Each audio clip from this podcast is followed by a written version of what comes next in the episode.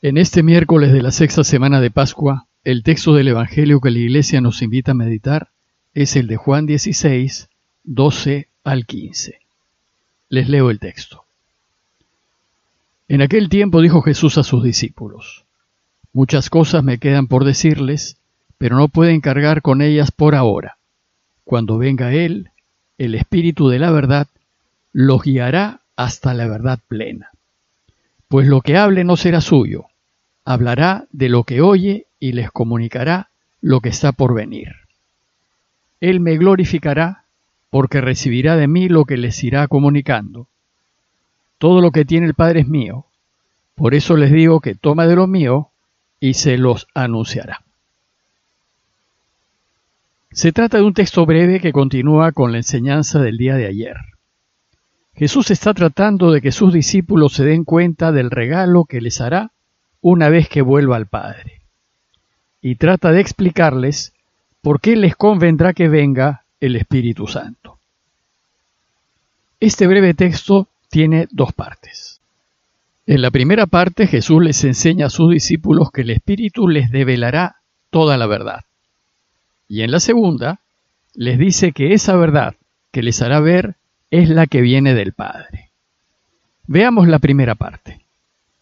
El texto evangélico empieza con Jesús diciéndole a sus discípulos, muchas cosas me quedan por decirles. Si bien es cierto que Jesús durante su vida pública pasó un buen tiempo formando a sus discípulos, el tiempo compartido con ellos no fue suficiente. Y hay muchas cosas que le hubiese gustado profundizar y aclarar. La Iglesia también afirma que Jesús es la palabra. Como dice San Juan, él es la palabra que se ha hecho carne y que ha vivido entre nosotros. Por tanto, si Él es la palabra, Él es todo lo que Dios Padre desea decirnos. En Él, el Padre nos lo ha dicho todo, y ya no hay nada más que decir. Entonces, ¿cómo así es que Jesús aún tiene muchas cosas por decirnos? Ciertamente Jesús lo ha dicho todo, todo lo que el Padre quiere que se diga. Pero lo que Jesús les ha dicho es de tal densidad, de tal riqueza, de tal profundidad, que hubiese deseado tener más tiempo con ellos para mostrarles toda esa verdad contenida que ya les ha comunicado. Por eso les dice a ellos que las cosas que les ha dicho, ustedes no las pueden comprender por ahora. Es decir, ya se las ha dicho, pero ellos aún no las pueden comprender. Por tanto, el problema no es de falta de revelación, sino de comprensión y entendimiento de parte de nosotros.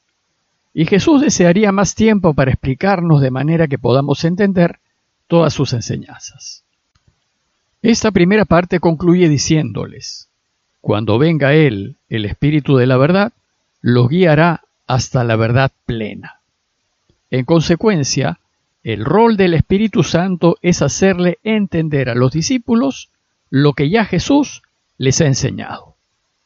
El Espíritu Santo pues será un maestro para los discípulos y su tarea será profundizar en las enseñanzas de Jesús de manera que ellos lleguen a la verdad plena, a la verdad total.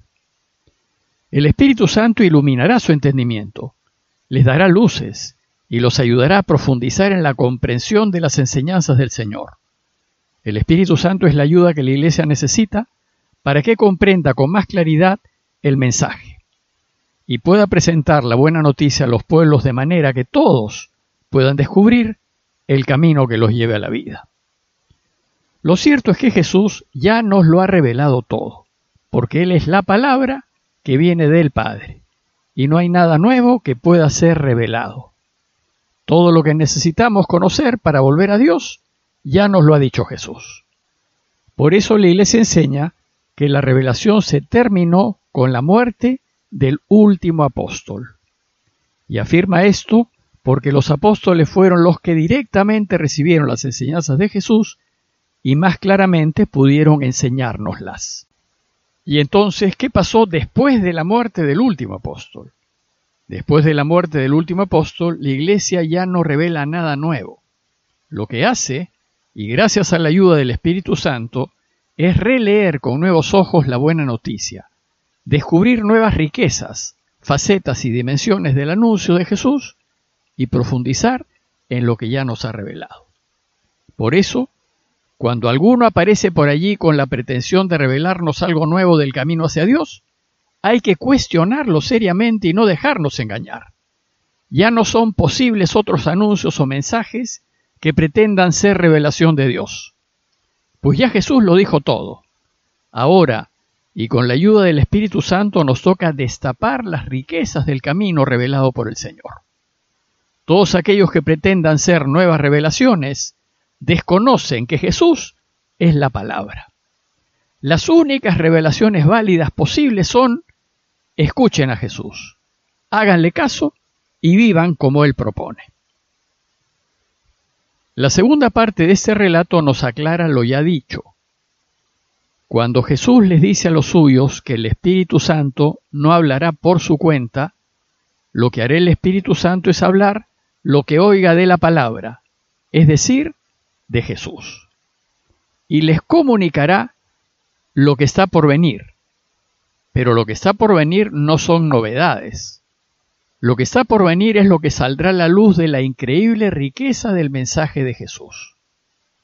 Por eso Jesús dice, Él, el Espíritu Santo, me glorificará, porque recibirá de lo mío y se lo comunicará a ustedes. El Espíritu Santo nos comunica lo de Jesús y solo lo de Jesús. Y cuando lo hace, le da gloria al Hijo, porque nos lleva a descubrir lo extraordinario del camino que nos propone y nos invita a amarlo más para así seguirlo mejor. Jesús enfatiza lo dicho diciendo que todo lo que es del Padre es mío. Es decir, que Él solo ha hablado lo del Padre. Y como ya nos dijo que el Padre y Él son uno, concluye diciendo que les he dicho que tomará de lo mío y se lo anunciará a ustedes.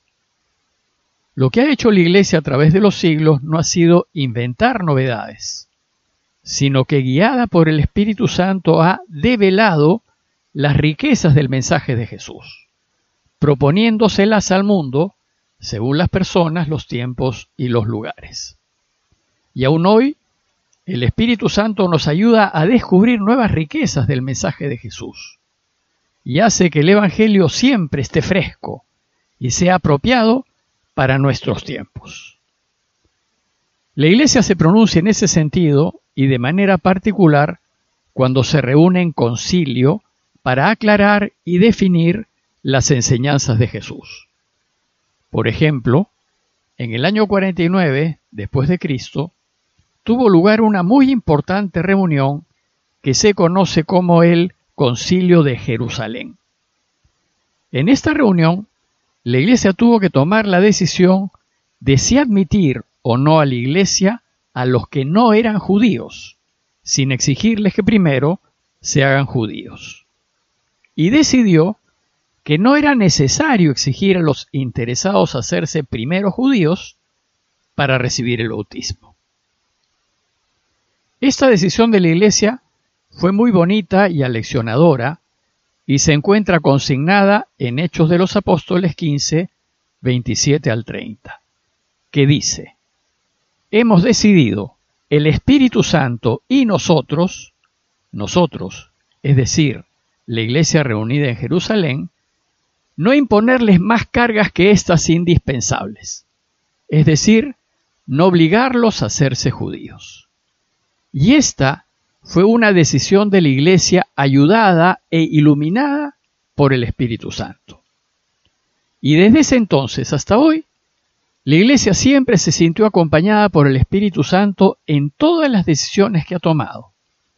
Se ha sentido acompañada de este Espíritu de verdad que Jesús envió para que transmita al mundo lo de Él, que como sabemos es lo del Padre.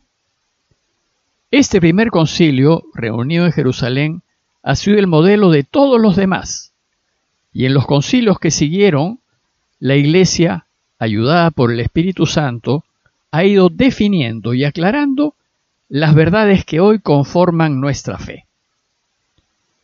En conclusión, y con la ayuda del Espíritu Santo, debemos considerar la necesidad de profundizar en las enseñanzas de Jesús para descubrir que son muy actuales y que se aplican a nuestras vidas y nos enseñan a vivir de manera de llegar a ser felices aquí y ahora y después para siempre. Y en ese deseo de profundizar, dejémonos guiar por la Iglesia y confiemos en las lecturas que hace de la palabra y que nos propone para que entendamos. Pues a pesar de la fragilidad humana de quienes la gobiernan, siempre ha sido acompañada y guiada por el Espíritu Santo. Pidámosle pues a Dios su gracia para desear profundizar en el mensaje de Jesús y su ayuda para que nos dejemos cuestionar por el Espíritu Santo y seamos capaces de dejar de lado ideas preconcebidas, creencias y falsos apoyos y ser guiados hacia la verdad total. Parroquia de Fátima, Miraflores, Lima.